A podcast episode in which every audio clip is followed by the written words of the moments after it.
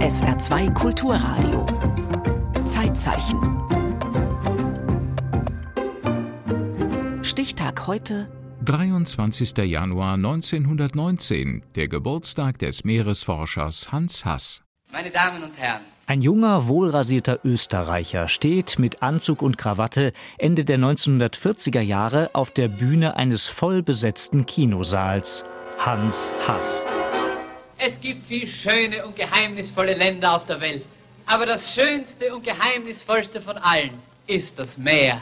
Und dieses Meer, in das er zeitlebens so neugierig und mutig abtaucht, taucht nun hinter ihm auf, hinter dem Vorhang auf der Leinwand. Diesem rätselvollen Land haben wir uns mit Leib und Seele verschrieben und wir sind dabei fast selbst zu fischartigen Wesen geworden. Immer neuen Wundern und Abenteuern entgegen. Denn das war sie, die Mission des Abenteurers, des Zoologen, des Tauchpioniers, Tierfilmers und Geschichtenerzählers, die Meerestiere nicht im Aquarium zu studieren, sondern indem man sich selbst in einen Fisch verwandelt und unter ihnen herumschwimmt. Mensch unter Haien heißt der Film, der nach dem Zweiten Weltkrieg auch deshalb so große Aufmerksamkeit erzielt, weil die exotischen Unterwasserbilder von der zerstörten Welt über Wasser ablenken. In dieser Zeit waren praktisch zwei Drittel dieser Weltoberfläche noch unberührt. Sie waren unbetreten. Wo immer wir damals hingekommen sind, waren wir die Ersten. Und das war der besondere Zauber und die besondere Faszination und das besonders Aufregende und Prickelnde. Prickel und Spannung spielen immer eine Rolle, um das Publikum zu faszinieren und zu informieren. Und deshalb ist ein Meeresbewohner immer wieder im Fokus der Unterwasserkamera. Der Hai. Man kann sich das heute ja gar nicht mehr vorstellen. Die Leute glaubten ja, wenn man die große Zehe ins Wasser hält, dann wird sie einem schon von Haien weggebissen. Und es dauerte auch nicht lang, kam der erste Hai. Und das war gleich ein ganz schöner großer Bursche, also an die vier Meter lang. Da sahen wir dieses riesige Tier ruhig und majestätisch auf uns zukommen. Dieser Anblick hat mir keine Angst verursacht, sondern eigentlich nur Bewunderung für diese Schönheit dieses Tieres. Und ich hatte nur den Wunsch, das zu fotografieren. Und ich schwamm also so schnell ich konnte diesem Hai entgegen. Und er schwamm mir entgegen, also wir schwammen aufeinander los. Und plötzlich ging dann ein erschreckter Ruck durch seinen großen Körper, der drehte um und jagte davon. Und das hat uns damals gelehrt, dass man, wenn man Haien begegnet, sie erschrecken kann, indem man auf sie losschwimmt. Na, was ist? Wollen Sie nicht auf ihn losschwimmen? Schwimmen Sie doch auf ihn los. Warum kann das einen Hai erschrecken? Das passt nicht in sein Beuteschema, nicht? Der Hai ist ein König in seinem Reich. Alles flieht, wo er kommt. Und wenn etwas auf ihn loskommt, dann ist das die höchst natürliche Reaktion eines großen Räubers, dass er glaubt, das ist irgendein gefährliches, neues, unbekanntes Wesen, nicht? Und dann flüchtet er auch. Auch Hans Hass flieht schon früh, vor den Erwartungen seines Vaters. Die passten nicht in sein Beuteschema. Jura soll der Sohn studieren, nach einer kleinen Freiheit, die zur großen werden soll.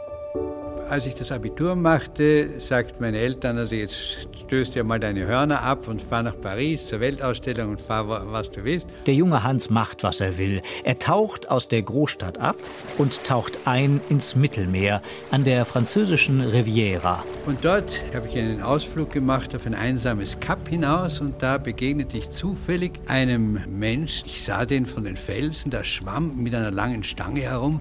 Dieser Mann mit dem Speer ist der amerikanische Journalist Guy Patrick. Hans Hass ist begeistert von diesem Kampf Mann gegen Fisch. Mich faszinierte bei dieser Unterwasserjagd, dass die Fische sich ganz anders darbieten als in einem Aquarium. Die sind gar nicht so stumpf und langweilig, sondern man ist unter ihnen und kann sie in ihrem ureigenen Lebensraum beobachten. Und weil zu Hause in Wien dem jungen Mann niemand so recht glauben mag, macht der sich Gedanken über Unterwasserfotografie und fährt nach Dalmatien, diesmal auf der Jagd nach Bildern. Und da habe ich die ersten Unterwasserfotos gemacht. Ich habe die erste wasserdichte Hülle konstruiert. Da kam mir schon die Idee, dass das für die Forschung eine ganz neue Möglichkeit bietet. Das war eben diese Zeit, wo die Pioniere noch selber ihre Kameras bauen mussten, Unterwasserfilme machten und es war eine sehr, sehr spannende Zeit. Das weiß Joachim Jakobsen. Seine Familie hat in den 1950er Jahren das Meer erforscht und unter anderem mit Unterwassergrößen wie Jacques Cousteau oder Dimitri Rebikow zusammengearbeitet, Inzwischen filmt Joachim mit seiner Frau Kirsten Jakobsen unbekannte Arten in der Tiefsee, unter anderem für die BBC. Wir haben die letzten 25 Jahre auf den Azoren und Madeira verbracht, wo wir mit unserem U-Boot Lula bis zu 1000 Meter Tiefe gefahren sind. Wir haben Tiefseefilme gemacht. In gewisser Weise ist auch das eben eine Pionierleistung, also so in große Tiefen hinabzutauchen, auch die, die Technik dazu zu entwickeln, um das überhaupt möglich zu machen oder auch andere Arbeit dort unten zu verrichten. Auch Hans Hass muss Ende der 1930er Jahre Tauchtechnik für seine Zwecke weiterentwickeln. Erste Gummiflossen, funktionale Tauchbrillen und brauchbare Atemgeräte. Auch wenn sich der blonde Naturbursche selbst eine extrem gute Lunge antrainiert hat. Konnte man am besten Zeit bis vier Minuten den Atem anhalten. Ne? Das Interesse an seinen Ergebnissen ist anfangs mehr als bescheiden mein erstes Buch, äh, das ich geschrieben habe, da bin ich rumgelaufen und ich fand keinen Verleger und dann hat mir ein Verlag gesagt, schauen Sie, versuchen Sie es doch einmal in einer Zeitschrift für Angelsport, nicht? Vielleicht haben die Interesse. Das kann man sich heute ja gar nicht vorstellen. Heute gibt es 10 Millionen aktiver Sporttaucher, die mit Flaschen unter Wasser gehen und es gibt Riesenindustrien sind da entstanden. Und damals war zunächst noch überhaupt kein Interesse. Filme ändern das und Vorträge. Anfang der 1940er Jahre hält Hans Hass über 200 pro Jahr. Die Nationalsozialisten lieben den blonden Pionier, der Mitglied der NSDAP wird und der aufgrund seiner Tätigkeit bei der UFA als für die Front unabkömmlich eingestuft wird. Mein Gott, ich habe damals eigentlich das nur nebelhaft erlebt. Was mich interessierte, war das Meer, war die Zukunft. Hans Hass guckt lieber in die Zukunft. Und das Beste liegt noch vor ihm. Zum Beispiel der Oscar für seinen Farbdokumentarfilm Unternehmen Xarifa im Jahr 1954. Xarifa, die Schöne. Damit war zum einen sein Schiff gemeint. 45 Meter lang, 350 Tonnen, ein Dreimaster mit zwölf Mann ständiger Besatzung. Und die Idee war zu versuchen, ob es möglich ist, in den haiverseuchten Gebieten der Tropen unter Wasser zu gehen, die Forschungsarbeiten auf dem Meeresgrund selbst auszuführen. Zum anderen bezeichnete Xarifa, die Schöne, auch immer die spätere zweite Ehefrau von Hans Hass. Frühstück, Dr. Hass. Lotte, oberflächlich betrachtet ein cineastischer Blickfang. Sie war ursprünglich meine Sekretärin und äh, wollte unbedingt mitkommen auf Expedition und ich habe das sehr ungern zugelassen. Ich habe erst gesagt, das kommt gar nicht in Frage. Nicht, äh, weil ich mir dachte, dass eine Frau nicht äh, ebenso mutig ist wie ein Mann, sondern weil ich mir dachte, dass in einer Männergemeinschaft das ein Problem schafft. Nicht? Sie hatten sich vorgestellt, wenn Sie zurückkommen, dann sind Sie die großen Helden und jetzt machte ein Mädchen dasselbe wie Sie. Und darum hassten Sie mich fast eigentlich. Aber sie hat sich dann wunderbar eingegliedert und sich als unerhört couragiert erwiesen und hat zweifellos zum Erfolg unserer Filme ungeheuer beigetragen. Sie musste zumindest auch tauchen lernen. Sie war wahrscheinlich äh, so im deutschsprachigen Raum die erste Frau, die überhaupt äh, unter Wasser unterwegs war. Sie hat sich mit Kameras auseinandergesetzt, Kameras auch bedient, also auch ge selber gefilmt. Und äh, sie war wahrscheinlich auch die starke Frau, die Hans Hass bei allem so mit unterstützt hat. In inszenierten Sequenzen wird Lotte immer wieder von ihrem inzwischen bärtigen und sonnengebräunten Hans gerettet. Nochmals befindet sich Lotte in Lebensgefahr. Sie hat sich zu weit entfernt und zwei riesige Manta-Bullen sind aufgetaucht. Im wahren Leben schwimmt Frau mutig mit Giganten des Meeres. Bei ihrer ersten Haibegegnung ist Lotte ganz alleine. Und dieser Hai, der kam immer näher und näher. Es passiert einem jetzt selten, dass ein Hai so neugierig ist. Aber damals kannte er die Menschen noch nicht. Und äh, kam also so nahe, dass ich Angst hatte, dass er mein Herz klopfen hört. Dieses Herzklopfen im Angesicht von Haien kennen auch Kirsten und Joachim Jakobsen auch wenn sie durch eine dicke Plexiglaskuppel von ihrer Umgebung getrennt sind. Was sie in über 700 Metern Tiefe filmen konnten, raubt heute noch den Atem. Und es hat zu tun mit Tiefseehaien und einem verendeten Pottwal auf dem Meeresgrund vor den Azoren. Dann sind wir diesem toten Pottwal näher gekommen und haben gesehen, dass da sechs oder sieben große, sechs Kiemenhaie, also gleichzeitig am Fressen waren. Fast so groß wie dieser äh, Pottwal und das war einfach beeindruckend. Also die, die haben uns teilweise dann auch mit dem Tauchboot da weggeschoben, weil die uns offenbar irgendwie als äh, Konkurrenz betrachtet haben. Die sind sehr nah an die Scheibe rangekommen mit ihren riesigen Augen und haben dann mit den Augen gerollt und so weiter. War schon imposant, oder? Absolut, eines der großen Erlebnisse des Lebens. An großen Erlebnissen mangelt es auch Hans Hass nicht. Mindestens einmal steht sogar sein Leben auf dem Spiel, als Hans Hass mit einer Flasche reinen Sauerstoffs zu lange, zu tief taucht. Da begann plötzlich alles um mich zu kreisen und zu wirbeln. Ich versuchte noch hochzuschwimmen, aber da wurde ich gelähmt und verlor das Bewusstsein.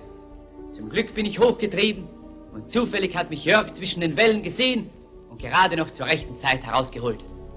Dieser Unglücksfall hat uns gezeigt, dass man mit reinem Sauerstoff doch nicht tiefer als 20 Meter tauchen darf, beziehungsweise nur kurze Zeit und ohne schwere Arbeit.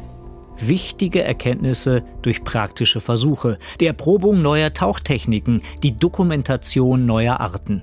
Und doch bleibt dem studierten Zoologen die wissenschaftliche Anerkennung oft versagt. Die Eheleute Hass werden eher als das abenteuerliche Glamourpaar der Südsee wahrgenommen. Also man sagte, das ist ein Playboy, der hat ein tolles Leben, der lebt ein Saus und Braus, der hat sich das wunderbar eingerichtet. Die Wissenschaft ist das Deckmäntelchen. Die Wirklichkeit war genau umgekehrt. Nicht? Hier hat sich ein Privatmann angestrengt, aus eigener Initiative ein Forschungsvorhaben zu finanzieren. Bei allem Forschergeist ist Hans Hass immer auch Geschäftsmann und Manager. Er vermarktet seine Reisen und sich selbst, um immer wieder zu neuen Expeditionen aufbrechen zu können. In den 1960er Jahren studiert der Rastlose dann Betriebs- und Volkswirtschaft und berät Unternehmen, wie sie im ökonomischen Haifischbecken überleben. Mehr und mehr erkennt der Vater des Tauchsports auch die Folgen des menschlichen Einflusses auf das Meer und auf seine Lebewesen. Im Meer äh, habe ich festgestellt, dass an Plätzen, wo ich nach 40, 50 Jahren wieder getaucht bin, dass eben der Mensch auch im Unterwasserraum Schäden verursacht. Ich sah Schutthalden unter Wasser, Müllhalden unter Wasser, nicht? leer geschossene Riffe und so weiter. Spürt Hans Hass auch Verantwortung dafür, Schließlich haben seine Publikationen zum Boom des Tauchsports beigetragen. Der Pionier hat das stets verneint. Problem seien weniger die einzelnen tauchenden Menschen als der Lebensstil der Menschheit an sich. Die Menschheit vermehrt sich zu sehr, ihre Wünsche werden zu viele, die technischen Möglichkeiten werden zu groß. Man muss sich fragen, was kann sich der Mensch leisten? Nicht? Der Planet Erde kann nicht eine beliebige Vergrößerung dieses Wachstums ertragen. Man schützt nur das, was man liebt. Und man liebt nur, was man kennt. Worte des Verhaltensforschers Konrad Lorenz. Und ganz nach dieser Devise tauchen und dokumentieren auch Kirsten und Joachim Jakobsen weiter in der Tiefsee. Man muss selber runtergehen, um den Ozean zu verstehen. Die Tiefsee ist der größte Lebensraum dieses Planeten, dieses Teil des Sonnensystems. Und wir wissen so gut wie nichts darüber. Oder wussten Sie, dass zum Beispiel Anglerfische eine lebenslange Symbiose eingehen, die Jakobsens haben ein solches Paar zum ersten Mal lebend gefilmt. Die beiden verwachsen also dauerhaft miteinander, bilden dann quasi einen einzigen Organismus. Und das ist natürlich ganz klar eine Überlebensstrategie in der Tiefsee, wo es eben unheimlich schwierig ist, auch einen, einen Partner zu finden. Und so hat die Natur das da gelöst. Wir sind wie das Angler-Fischbärchen eigentlich äh, so die perfekte Beziehung wie Hans und Lotte Hass. Bis zuletzt waren die beiden unermüdliche Botschafter der Meere. Hans Hass stirbt im hohen Alter von 94 Jahren. Im Bewusstsein, dass es auch nach ihm noch so viel zu entdecken gibt. Unendlich, Unendlich viel. viel. Och mein Gott, die Meere sind groß. Im Zeitzeichen erinnerte Ralf Erdenberger an den am 23. Januar 1919 geborenen Meeresforscher Hans Hass. Zeitzeichen morgen über den Filmregisseur Josef Filzmeier.